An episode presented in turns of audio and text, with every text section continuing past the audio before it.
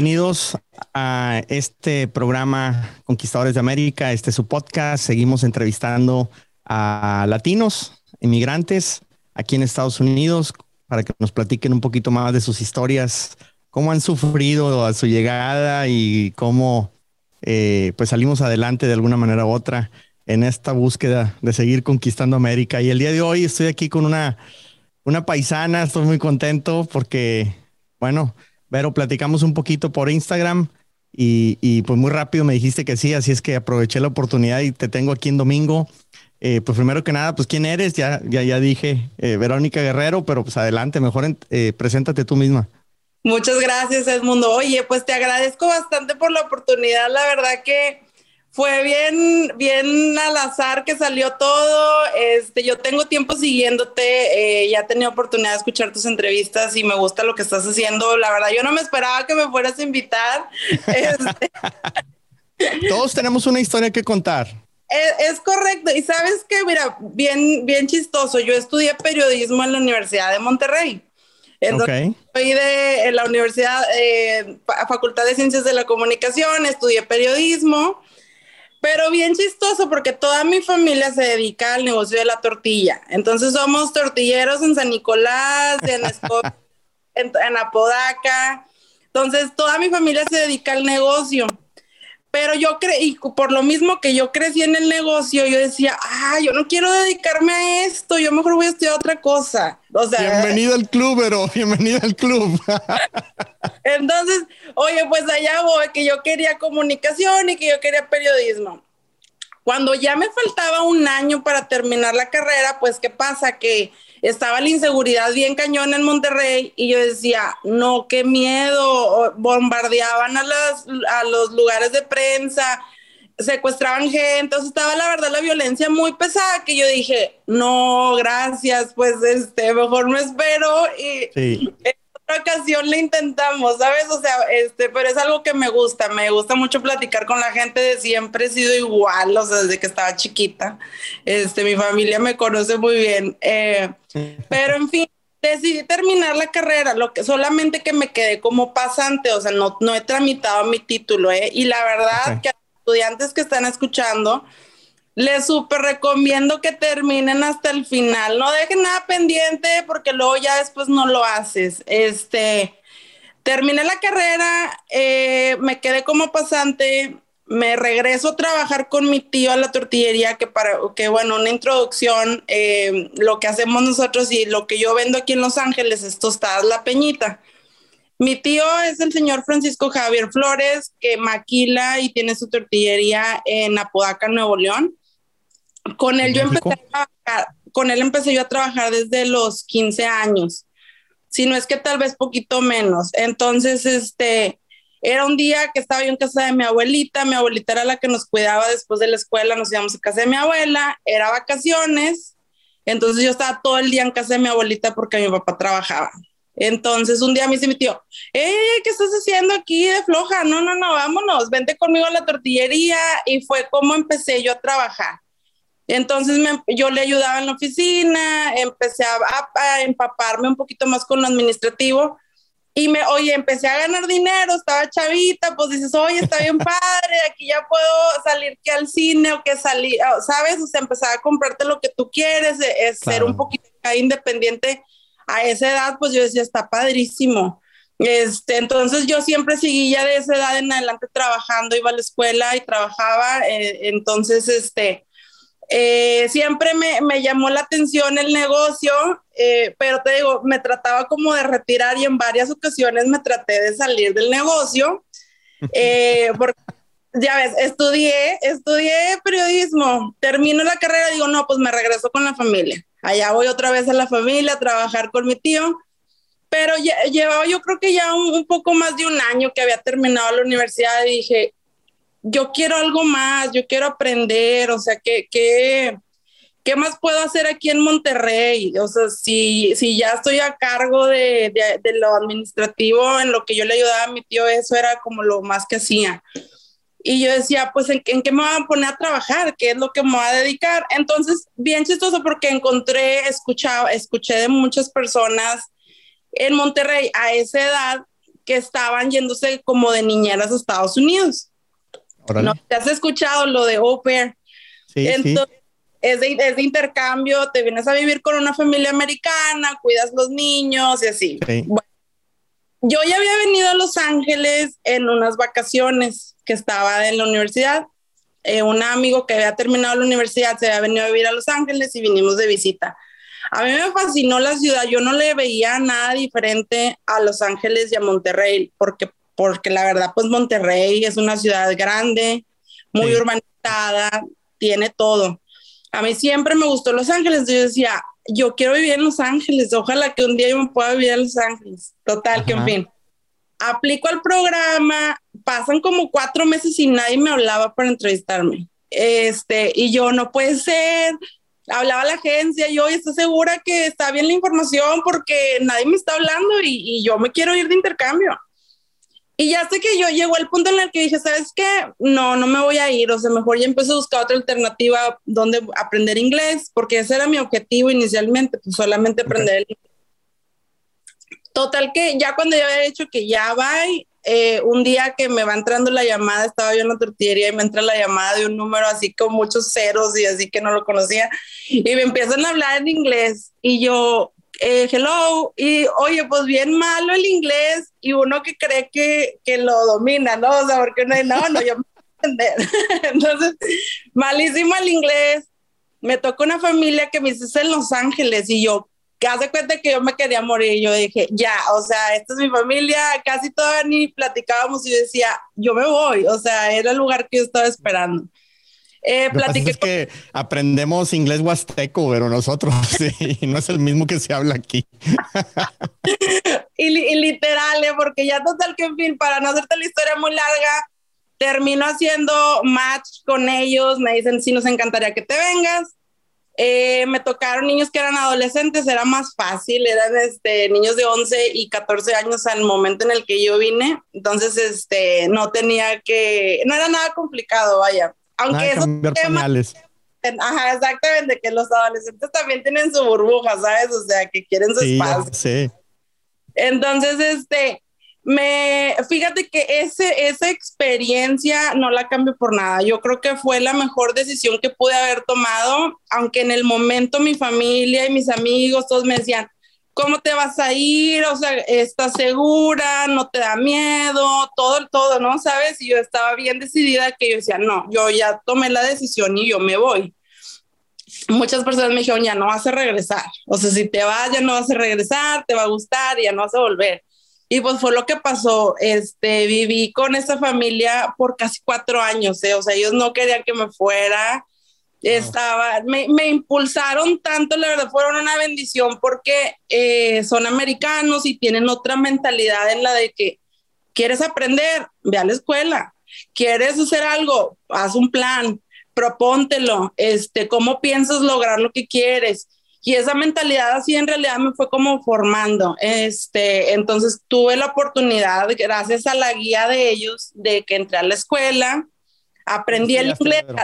Eh, eh, aprendí el inglés mejor, ¿verdad? A donde ya me podía, donde ya me podía expresar, a poder entablar una comunicación con alguien porque yo terminaba cansadísima, ¿eh? terminaba el día, yo terminaba con el cerebro así de que, ¿qué? Todo el día escuchando el inglés y pues poner atención es cansado. Para las personas que, eh, que no, no lo estudiamos así tan de fondo en, en México, ¿verdad? Pero bueno, eh, me quedé con ellos mucho tiempo, entré a la Universidad eh, de Los Ángeles, eh, gracias a la guía de ellos, de hecho cuando y te platico esta historia porque eh, somos, yo creo que nos ponemos nosotros nuestras propias limitaciones, ¿verdad? Este, cuando me dicen, no, es que, pues vete a la universidad. Yo, yo quería extender mi estadía aquí, entonces estaba buscando otra visa. Dicen, pues la visa de estudiante. Y yo decía, ok, voy a buscar un colegio o alguna escuela así chiquita, ¿sabes? Y me dicen, no, no, no, no, no, ¿cómo que te vas a ir a una escuela chiquita? O sea, ya tienes mejor nivel de inglés, vete a la UCLA. Y yo, no, pero UCLA, o sea, ¿cómo le voy a hacer? ¿Cómo voy a entrar? ¿Cómo voy a pagar? Y me decían, a ver, a ver, ¿ya preguntaste? Y yo, no. Entonces, ¿por qué estás diciendo que no? Y yo, ¿sabes Nosotros mismos nos, nos limitamos, como dices, ¿no? Sin intentarlo. Sí, yo decía, sí es cierto, o sea, pero yo decía, wow, está muy bien. Mañana en la mañana me presento en la UCLA, pido toda la información y, y de ahí fue como empecé mi trámite. Entonces, estuve en la UCLA por un año y esa, esa eh, terminar ese programa, que la verdad fue una experiencia también muy padre, conocer mucha gente foránea, maestros que trabajaban en el, en el field, como le dicen aquí, estudié en UCLA en negocios, ya por fin dije, me voy a, voy a estudiar algo de negocios y ya sé que periodismo no lo voy a, no lo voy a este, ejercer. Entonces, eh, al, final del, al final del año de, de mi curso con UCLA me dieron la visa que es el OPT. Entonces, esa te da la posibilidad de encontrar trabajo con una compañía y por un año te, te, dan trabajo, te dan empleo y tienes el permiso de trabajo. Entonces ahí fue cuando empecé lo de la peñita. Mi familia acaba... Te voy a interrumpir tantito. Ah. Eh, me quedé pensando lo que decías. Primero, en, en, cuanto al idioma y que los que puedan tener esa oportunidad. Eh, yo no, muchas veces hablo que no nada más es aprender inglés, sino que de cierta manera tú te estabas eh, sumergiendo o metiendo de una manera extrema a la cultura. O sea, primero con la familia, segundo yéndote a la universidad, contactando a los maestros, etcétera. O sea, no nada más estabas aprendiendo inglés, estabas relacionándote y absorbiendo una cultura. Y eso, en mi opinión, es la principal barrera que tenemos los latinos, sobre todo los que están del río Bravo para abajo, eh, para poder vender nuestros productos en Estados Unidos. No entendemos la cultura. En mi experiencia aquí casi en 20 años, principalmente veo que no entendemos la cultura de negocios y queremos vender a la mexicana. Yo estoy seguro que tú has aprendido eso, ¿no? Este, y lo has visto seguramente con tu familia o con tus proveedores en México contra lo que tú ves con los clientes acá y te has de dar de topes. Pero bueno, ya, ya te dejaré que, que tú platiques. Y un segundo punto que no quería dejar de mencionar, tú decías, estudiantes, terminen, por favor, no se queden a medias, etcétera. Eh, yo estoy en el proceso de hacer mi tesis de maestría para titularme una maestría que hice hace 20 años, porque no quiero ya tener ese pendiente en mi cabeza. Con eso te digo todo, Aunque ya no lo necesite, nadie me lo pide, pero yo quiero cumplir conmigo mismo, ¿no? ¿Sabes qué? Eh, no, no, y muy cierto los dos temas que tocas, porque la verdad que, a verte, uy, ¿por dónde empiezo? O sea, tampoco no quiero extenderme mucho, pero eh, el tema de ir por los niños a la escuela, cuando yo trabajaba de niñera, era de que cero estar cinco minutos tarde, ¿eh? o sea, era cero de decirle el, típico mexicano ahorita, ¿no? O sea, ahorita llego, no existe, era de que, ¿cuánto es ahorita? O sea, ¿dónde estás? ¿Qué quieres decir? Hace, hace, hace, eh, unos años, el, ¿qué sería? 2019, no me acuerdo ni cuándo empezó ya la pandemia, pero yo tuve la oportunidad de ir a una expo a Alemania y los del pabellón mexicano nos invitan a una conferencia que va a dar un abogado alemán. Eh, explicando de cómo hacer negocios en México. Y entonces iba dirigida a alemanes, pero bueno, nos invitaron a todos los mexicanos que nos metiéramos también ahí para hacer bulto. Y, y entonces comentó la frase ahorita. Él decía, ustedes tienen que entender la cultura mexicana. Y, y fíjate, les estaba otra vez lo mismo, diferencias culturales como gran barrera para hacer negocios entre países, ¿no? Entonces él decía, a ver, alemanes, ustedes tienen que saber que en México existe una palabra que se llama ahorita. Y él decía, ¿qué significa ahorita? Y él, él, él lo resumió así. Se las voy a poner bien sencillas. Para un mexicano, ahorita es un lapso de tiempo que va desde este preciso momento hasta la eternidad. Hasta que nunca... te dice ahorita, no sé cuándo lo van a hacer. Y es cierto, ¿eh? Y la verdad que me tocó, me tocó que un, o sea, un par de, golpes en la cabeza de entender de que, oye, a ver, es que la cultura aquí es diferente. Eh, oye, hasta del simple hecho de tener una multa de estacionamiento, o sea, esas cosas, ¿verdad? De que, de que somos más distraídos, tenemos otra cultura, pero eso es lo que a mí me gustó porque esa estructura que Estados Unidos tiene es lo que hace que sea lo que es. O sea, y, perfecto, pero hay más orden. Claro, o sea, pues más eficiente. Te respetan más las reglas.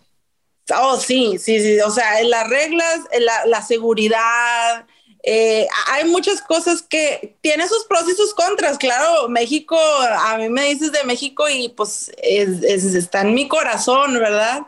Pero Estados Unidos también tiene muchas cosas buenas que, que, ofrece. Entonces ahí pones en la balanza, ¿verdad? ¿Qué es lo que, qué es lo que prefiere? lo importante es ver cómo le sacamos jugo a las ventajas de los dos. Tenemos una ventaja. Ya que estamos aquí, oye, veamos cómo le sacamos jugo a Estados Unidos, por así llamarle, pero también veamos cómo le extraigo lo mejor a México para mi beneficio, el de mi familia, el de mi comunidad, el de la gente que me rodea y los que nos están escuchando. O sea, eh, tenemos que aprender de eso, ¿no? Claro, y creo que lo que estás mencionando es bien importante y creo que es, ha sido parte de mi, de mi, pues vamos a decir, éxito aquí en Estados Unidos, los valores con los que crecemos. Yo creo que, eh, vaya, pues yo por lo menos te puedo decir que en Monterrey, de la familia que yo vengo, somos bien trabajadores.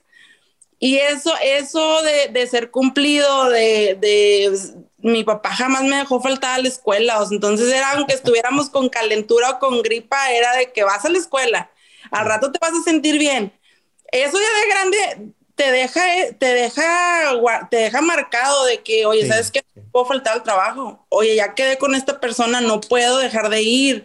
Em, para, por lo menos, vayan en, el ámbito comercial y profesional, siempre ser responsable y siempre dar más, siempre hacer un poquito más, o sea, este, yo creo que eso los americanos también lo aprecian mucho, de que, oye, pues, trabajadores, o sea, eh, yo creo que eso es lo que nos ven a los hispanos.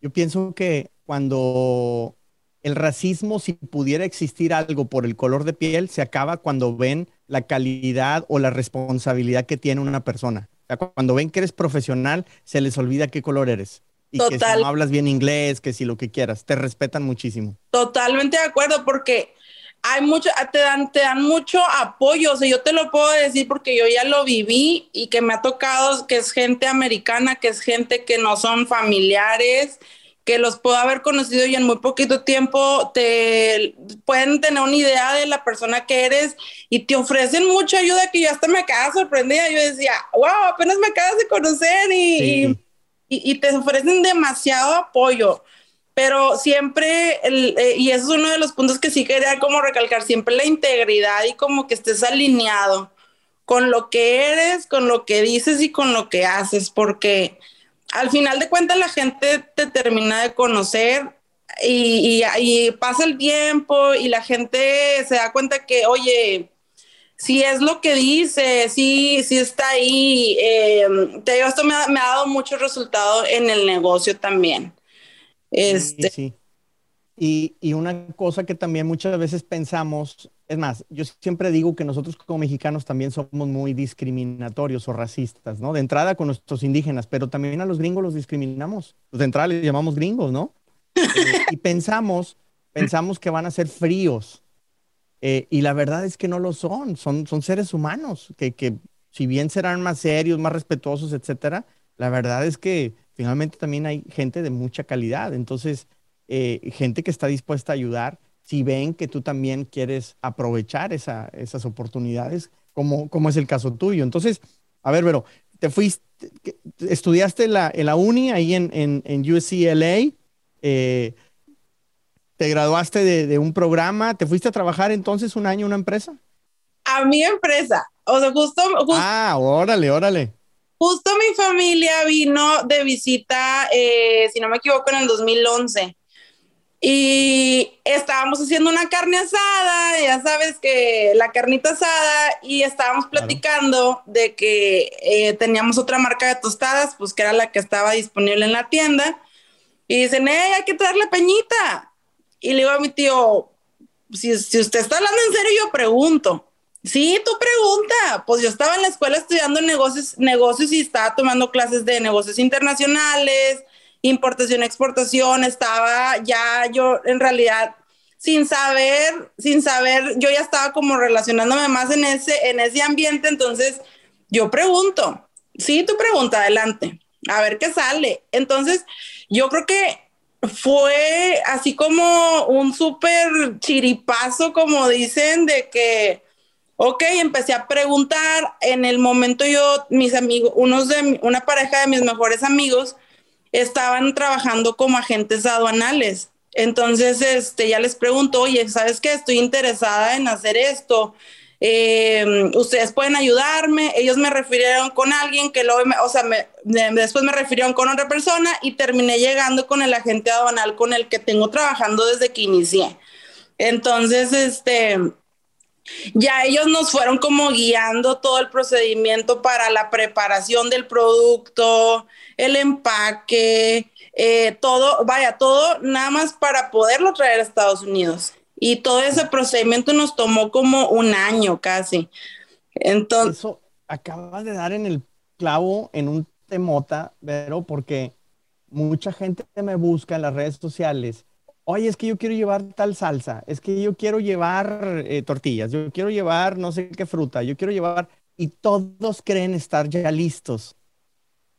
Todos dicen, es que yo ya estoy listo, o sea, es más, yo alguna vez mandé una muestra y les encantó a no sé quién, a mi abuelita que vive no sé dónde, eh, pero, pero mucha gente cree que lo están esperando. Y también hay un gran desconocimiento de eso que acabas de decir. O sea, no es, es que ya una vez mandé algo y sí cruzó la frontera, pues tuviste suerte, pero, pero hay muchos detalles en cada producto que tienes que preparar. así como tienes que asegurarte que en este caso los ingredientes estén acordes a lo que quiere el gobierno, el FDA, etcétera, que no tenga algún ingrediente prohibido o lo que sea, pues también tienes que preparar tu empaque y después cómo lo vas a embarcar. No es lo mismo vender las tostadas al público ahí en Monterrey que transportarlas hasta California. Claro, y hay bastantes temas porque, o sea, trata uno de, cuando vas empezando, pues en realidad nosotros no teníamos nada de idea. Eh, yo no tenía nada, yo creo que ahorita yo lo veo y yo no sé ni cómo fue que me metí a hacer algo así. O sea, yo, no, estaba, yo no estaba preparada. O sea, en realidad la, el negocio de México y el negocio de Estados Unidos son dos mundos bien diferentes. Y y me, me, gusta que haya interés de México en querer traer productos a Estados Unidos, pero en realidad tienen que prepararse mucho porque no es nada más como tú dices, sí, ya quiero empezar a mandarlo, ya lo voy a empezar a cruzar. Eh, o sea, es una preparación bien extensa si quieres tener éxito. O sea, si quieres que, si, si tu proyecto es a largo plazo, tienes que hacer las cosas bien. Ay, muchas veces me dicen, es que ya estoy listo, lo único que necesito son distribuidores. ¿Tú consigues distribuidores? No. No, porque estoy seguro que no estás listo. Ahora, también a veces me preguntan que, oye, pues, ¿cómo le hiciste para entrar a un supermercado? ¿Cómo le hiciste esto? O sea, hay, muchos, hay muchas cosas que tienes que cumplir, ¿verdad? O sea, primero desde el producto a traerlo a Estados Unidos, eso es, eso es un, eso es algo como lo más delicado. Una vez que tú ya tengas tu producto, que tú ya dices, sabes que ahora sí ya estoy listo, entra, el, entra todo el proceso de comercialización, que ese es otro tema que no manches, yo me quedé, me costó bastante trabajo, ¿eh? O sea, fueron años de extremo trabajo y, el cero ganancias, o sea, cero, no había rentabilidad. Y, parte, la mayor parte de eso fue por la falta del mercadeo. Eh, yo estaba, yo como estoy en Los Ángeles, yo decía, pues voy a empezar donde estoy. Ahora yo decía, sí, tostadas, padrísimo, hay un, montón de mexicanos, este, sí, seguro que se van a vender. Hasta que ya, fíjate, que ya había entrado al supermercado, me voy enterando que la población, la, la población de, de, Los Ángeles es mayoría Jalisco, que es mayoría Sinaloa, que es mayoría Ciudad de México, no había gente de Monterrey. Y yo decía, claro. Sí es cierto, o sea, nunca me puse a buscar que, o sea, no estamos acá en Houston, en San Antonio, en Austin, en Dallas. Todos los regios están en Texas, entonces, y, y, y, te digo, yo no tenía idea, no hice ningún mercadeo. Ahora tuve la, tuve la fortuna que llegué con una persona que le interesó el producto y que me abrieron la puerta y que no fue tampoco nada fácil llegar con ellos, o sea, me tomó tiempo que me dijeran que sí. Y, y, hasta ellos ahorita platican de que no, es que ya me tenías, o sea, harta, ya no sabía cómo hacerle para que ya no, ya no me llamaras. Entonces, la persistencia fue otra clave. O sea, si, si no hubiera. Esperaron en defensa propia. Decían, yo creo que dicen, esta chava de Monterrey, ¿de dónde salió? Qué suerte tuve que me viniera a caer aquí, pero eh, porque en realidad habemos muy poca gente de Monterrey aquí en Los Ángeles. Entonces, este, pues en fin, fue, ya estando, ahora, ya estando el producto en las tiendas, no se vendía, o sea, no se vendía. Y, y, la, y la cuestión es de que tú tienes que conocer muy bien tu producto para que tú sepas a cuánto lo vas a vender, cómo lo vas a vender, en qué lo vas a llevar, eh, qué pasa si el producto llega dañado. O sea, son tantos temas que yo creo que cuando te emociona un proyecto, te emociona lo que haces, no te pones a pensar en todos esos pequeños detalles que claro que cuentan, porque eh, tú no puedes dejar, a tu cliente siempre lo tienes que tener satisfecho y el cliente siempre tiene la razón. O sea, así, así de fácil. Fíjate que otra cosa que también me encanta que, no que te haya pasado, pero sí que lo comentes, porque finalmente a mí me ocurrió en varias ocasiones. A mí me costó mucho darme cuenta que la clave no era lograr ese distribuidor, como en este caso, tú entraste al supermercado, te aseguro que el día que te dijeron sí, te compro, ya sentías que ya la tenías hecha, que ya, ya ahora sí, yo ya voy a disfrutar, eh, casi creo, es más, yo te confieso, yo alguna vez logré un distribuidor así y casi creo que a la semana fui y saqué una camionetona eh, de extremo lujo para mi esposa que por poco y nos hace quebrar, porque después es un problemón pagar cuando se viene la, la, caída de la economía de 2008, eh, porque no era la clave entrar con el distribuidor, ese era el primer paso.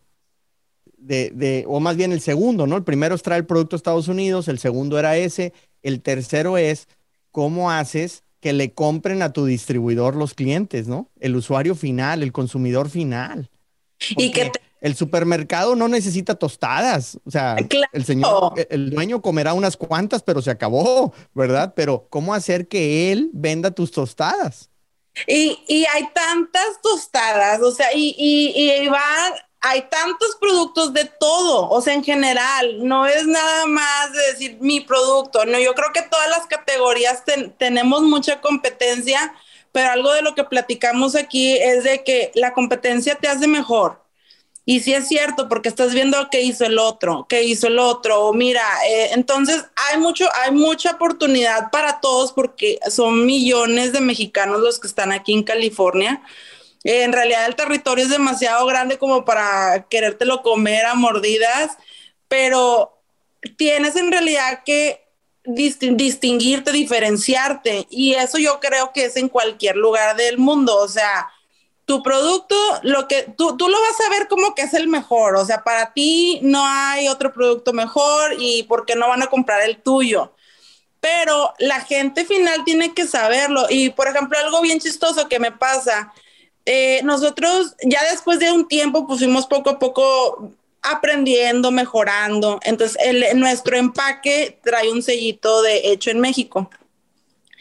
Y hay gente que lo ve en la tienda y todas me dicen, pero si está hecho en México o nomás se lo pusiste. Y yo, claro que no, si está hecho en México. No, no, es que seguro que nomás se lo ponen por venderlo. Y yo, claro que no, tiene que, en Estados Unidos no puedes poner nada más algo por poner tienes que tener, eh, tienes que comprobarlo, ¿verdad? Que es cierto. Pero a lo que voy es de que a veces también depende en el mercado en el que estés, pero hay gente que ya tiene sus ideas en su cabeza de lo que está esperando o de lo que está buscando, o si en realidad no está en la disposición de probar algo nuevo. Entonces, ¿tú cómo los haces que se interesen por algo que lo que tú vendes? O sea, cómo, cómo tú les empiezas a crear esa curiosidad de, de tratar algo diferente, ¿verdad? No, y, y aquí lo que comentas eh, también es muy importante, eh, el tema de diferenciación. Seguramente alguna vez pensaste, pues vendo más barato y se acabó, ¿no? Eh, como todos nosotros. No, pero es la solución. Eh, gracias, gracias, gracias, Vero. no soy el único loco en este planeta.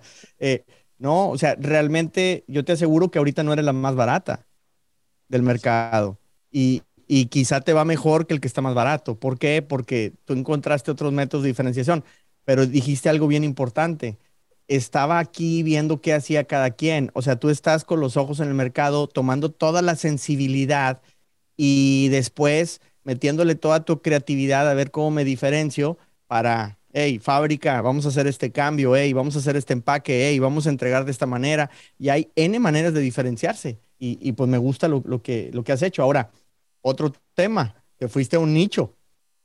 O sea, geográficamente hablando, pues tú me estás diciendo, no, me fui a Nevada, no me fui a Phoenix, que están relativamente cerca, ¿no? Te quedaste en una zona donde dijiste, pues está enorme esto, no me lo acabo, y pues déjame especializo y trato de adaptar mi propuesta a esta zona, ¿no? Donde resulta que hay más población de Jalisco, de Michoacán, de otros estados, y no necesariamente regios. Claro, y, sabes que algo de lo que me ha quedado bien claro en todo este tiempo es de que la gente a veces no compra el producto, sino te compra a ti. O sea, y no sé si tú me puedes apoyar con ese punto, porque a veces, a veces le caíste bien y te va a comprar, ah, ok, déjame, me llevo un paquete de tostadas, pero nada más porque te estuviste platicando algo que les gustó y, y ya. Inspira confianza inspira confianza. A mí me tocó N veces. Yo recuerdo mucho, yo vendía o vendo todavía algunas refacciones para camión.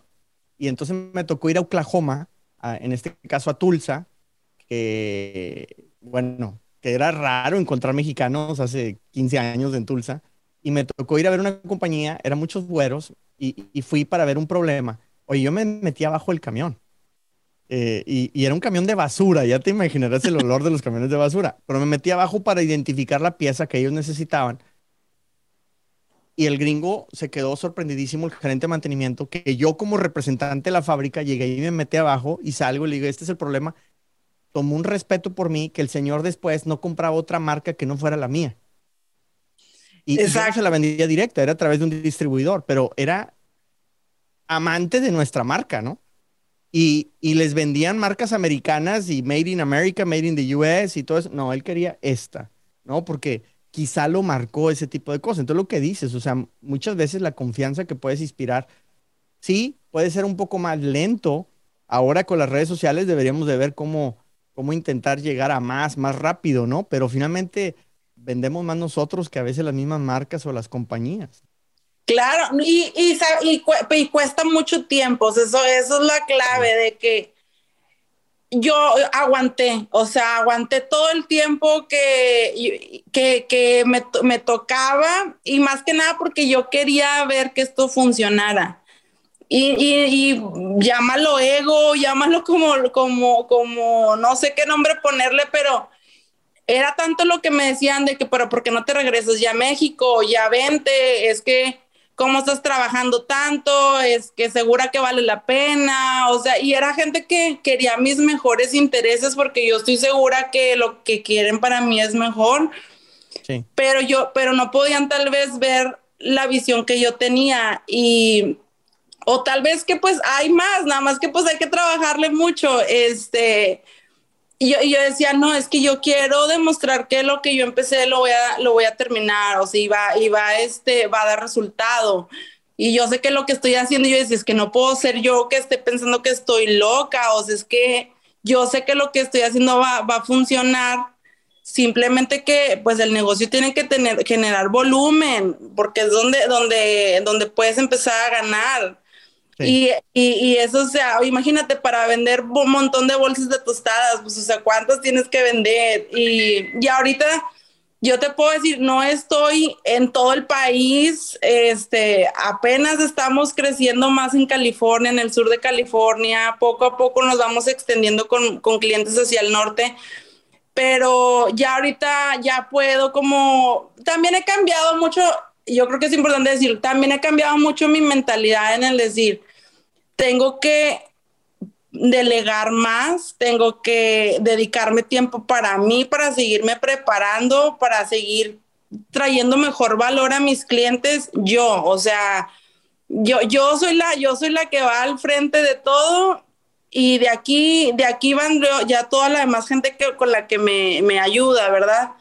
Pero es este es bien importante cambiar ese chip porque yo hacía todo. Yo empecé haciendo las entregas, manejando en la camionetita, yendo a poner las cajas de tostadas en la tienda y todo, y era era un miedo el de decir, es que ya tienes que contratar a alguien y es, oye, ok, pero pues es que ya va a ser otro otro gasto. Le voy a poder pagar.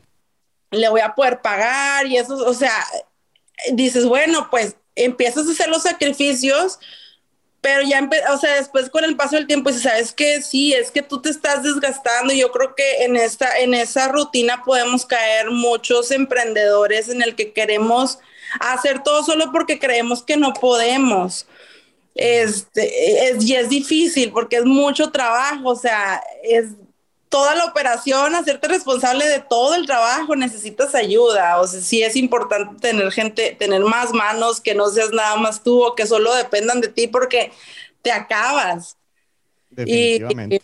Y, ya, y o sea, bueno, pero en fin, este, eh, eso es en lo que, como quiera, no dejo de salir a la calle a ver a mis clientes, o sea, como quiera me sigues viendo porque es parte de mi naturaleza y es algo que disfruto en realidad lo que hago me gusta y yo creo que esa es la clave por la que yo he, lo que yo pude pasar los primeros años que fueron los más difíciles en decir es que estoy haciendo algo que quiero, estoy haciendo algo que me gusta y creo en el producto, el producto que lo hacen de la mejor calidad en México y, me han apoyado tanto, la verdad que toda la confianza que me tuvo mi tío en el momento en el que decidió eh, empezar este proyecto conmigo, ha, sido, ha sido tanta que yo estoy tan agradecida que yo también yo decía, es que también por él, ¿sabes? O sea, es por mí, es por él, es por lo que tú quieras dejar de, de ejemplo con la familia o con, o con tus seres más queridos, ¿verdad? Entonces, no, no, eso es lo que te mueve a que no, no, no te vas a rendir. Dime una cosa. ¿Te ha tocado seguramente ir a algún supermercado y ver alguna vez algún cliente del supermercado llevar unas tostadas tuyas sin que sepa quién eres tú? Claro, mil veces. A veces estoy yo llenando las tostadas y las veo, oh, ¿puedo agarrar una? yo, claro que sí, las que quiera. Eh, pero así, o sea, sin... ¿Qué se siente, pero? Se siente bien bonito, se siente bien bonito cuando pasa otra señora y otra señora y lo, oh, esas tostadas son las que siempre llevo, están buenísimas, sí, sí, llévelas y que no sé qué. Y yo nada más estoy poniendo las tostadas y estoy escuchando y yo digo, wow, qué bonito. Eso es de lo que, eso es lo que te paga, ¿sabes? Es lo que te iba a decir. No sé cuánto te puedas ganar una bolsa de tostadas, pero te aseguro que tu ego vale muchísimo más en ese momento que un camión completo. Sí, Sí, definitivo. Ah, oye, me tengo poquito que empecé, que empecé yo a mover la, marca de las tostadas en las redes sociales. Porque, bueno, un poquito de historia. En México, en México, eh, el mercado en el que la mayoría, eh, la mayoría del mercado que tenemos en Monterrey es como la carnicería de la esquina y así, ¿verdad? Eh, que vaya, que es de mi tío. yo, yo, yo me encargo de la parte de comercialización acá en Estados Unidos, en Los Ángeles pero eso, como yo trabajé con él, pues eso fue lo que yo veía. Ahora estamos acá en Estados Unidos en supermercados, que ya es otro, es un nivel más arriba, este, donde tienes que cumplir con más requisitos, tienes que, eh, tienes que tener más, más cosas, vaya. Entonces, ya ahorita que empezamos a, a, mostrarnos más en las redes sociales, este, veo gente que no, es que me encantan o, o publican, publican fotos con la tostada y yo me quedo tan contento porque digo, no puede ser, o sea, les encanta tanto el producto que no les importa estarlo mencionando cada rato o recomendarlo. Y yo creo que todos necesitamos de esos clientes, clientes apasionados por tu producto, que te refieren sin que tú les pidas, o sea, eso está padre. Resume entonces la, la, página, pero eh, el Instagram o dónde te, te seguimos. Yo ya, te sigo en Instagram yo. Aquí, sí, está. sí, es tostada la peñita. tostada la peñita, ¿no? Así todo seguido. tostadas La Penita. La Penita, sin ñ, sí, es correcto. La ñ, ¿no? Que, nos, que nos mata, igual mi apellido. Excelentísimo. Pero, pues ya saben, eh, amigos, eh, emprendedores, gente que se quiere independizar, latinos que están aquí en Estados Unidos, que nos estén escuchando, viendo, eh, que les interese trabajar con Vero, representarla, picar piedra en otras regiones que no sean California, pues tienen que contactarla. No, Vero, vamos a, vamos a conquistar América, Vero. entonces, aquí necesitamos a muchos embajadores, le llamo yo, que nos lleven las marcas más allá. Así es que si alguien esté interesado, pues tostadas la penita para que contacten ahí a Vero y veamos qué podemos hacer. De entrada, yo te digo una cosa, Vero. Si de algo te sirve, aquí estamos en Texas y vamos a ver cómo podemos hacer negocio.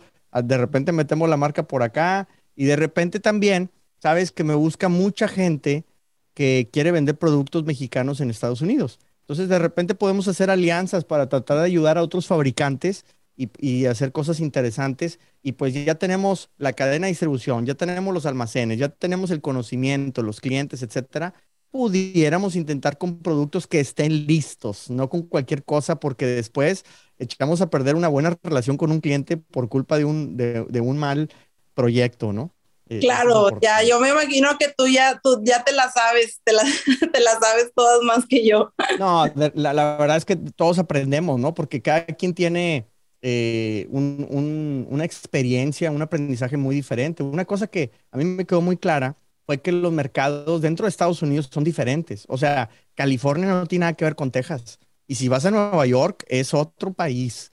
O sea, cada, cada zona, en realidad para mí Estados Unidos son varios países, es como Europa, eh, que, son varios países unidos, ¿no? Entonces, sí actuamos y pensamos diferente. Eh, tenemos que adaptar muchas veces productos dependiendo de la zona en la que estés. Entonces, claro, y mencionabas de la población, por ejemplo, si te vinieras a Texas, tienes que sacar una tostada muy, muy a, la Monterrey, por así decirlo, ¿no? Y si te vas a, West Texas, la tienes que hacer muy estilo Chihuahua. Eh, entonces, varía mucho. Yo recuerdo Nueva York, vi cualquier cantidad de gente de Puebla que yo decía, ¿qué pasa? ¿Por qué todos los poblanos están en Nueva York, no? Entonces, varía mucho la zona donde estés eh, y, pues tenemos que también a veces tropicalizar nuestros productos para, para hacerlos funcionar. Eh, Pero pues yo estoy muy, muy contento que, que, compartas estas historias, que, que, nos digas estos obstáculos a los que te has enfrentado.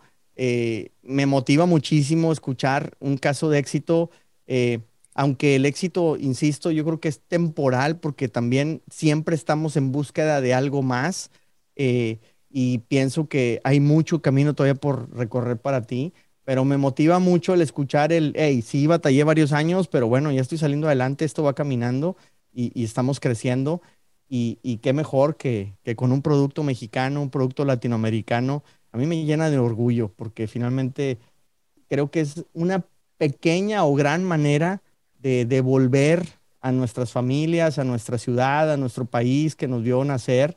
Eh, y es una manera de aportar, ¿no? O sea, ahorita tenemos ahí un presidente que se jacta de las remesas y que muchas gracias a los héroes, como si él hubiera hecho algo, pues a lo mejor sí hizo algo porque nos está expulsando a todos del país, este, para que le mandemos dinero, pero lo que a mí me gusta del empresario que vende productos mexicanos o latinos aquí es que genera empleo, genera oportunidades de crecimiento allá donde, eh, donde se fabrica esto. Y tú ves las fábricas crecer, ves contratar empleo, ves que la gente está contenta, se siente orgullosa de trabajar en un lugar y decir, este embarque va para Estados Unidos y decir, yo lo produje, ¿no? O sea, eso eh, crea eh, un sentimiento de orgullo increíble. Entonces, me da mucho gusto escuchar tu historia, Vero, y te agradezco muchísimo que la hayas compartido hoy aquí con nosotros.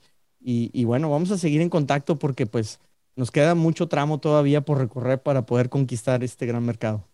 Claro, no, y hay bastantes, hay bastantes este, oportunidades, pero yo siempre lo digo para el que las busca, porque Estados Unidos, eh, yo, yo te lo puedo decir, digo, yo he crecido tanto personalmente, profesionalmente, no lo cambio por nada, por lo mucho que extraño mi México y que extraño mi familia, he crecido mucho fuera de México. Y, y claro que ahorita pues es ver, oye, pues qué más podemos hacer o qué, ¿sabes? O sea, como que te empieza a entrar la hormiguita de que, si ya estoy haciendo esto, qué puede, cómo lo mejoras o, o qué puedes agregar o cómo lo, o qué más haces, vaya, ¿verdad? Entonces siempre ese es el constante, el constante crecimiento de que, de que no se acaba, ¿eh? Tampoco no se acaba, es una cosa tras otra, tras otra, siempre buscando más. Es correcto. Pues muchas gracias, Vero, por tu tiempo, gracias por estar aquí. Eh, el que lo esté escuchando, no sé qué día sea, pero para nosotros hoy es domingo y estamos domingo la noche aquí platicando estas historias. Muy feliz, Vero, de conocerte y que, que nos platiques de ti, de tus proyectos. Nuevamente, gracias. Y pues para todos los que estuvieron aquí escuchándolo, ya saben, por favor, ayúdenos a compartirlo para llegar a más, motivar a más, tener más veros aquí en Estados Unidos haciendo este tipo de negocios eh, y sobre todo creando oportunidades en Latinoamérica. Así es que ayúdenos a compartir, denle like donde lo estén escuchando, viendo y pues ya saben que lo más importante en esta vida es trascender. Y yo pienso que, o estoy seguro que lo podemos lograr con el sueño de conquistar el mercado americano con nuestros productos. Así es que muchas gracias por haber estado por aquí en este podcast. Gracias, Vero, nuevamente y feliz día. No, gracias a ti, Edmundo, por la oportunidad. Es un súper gusto platicar contigo y, y, que escuchen tus otras entrevistas también, ¿eh? porque están buenísimas. gracias, Vero. Hasta luego. Gracias, hasta luego.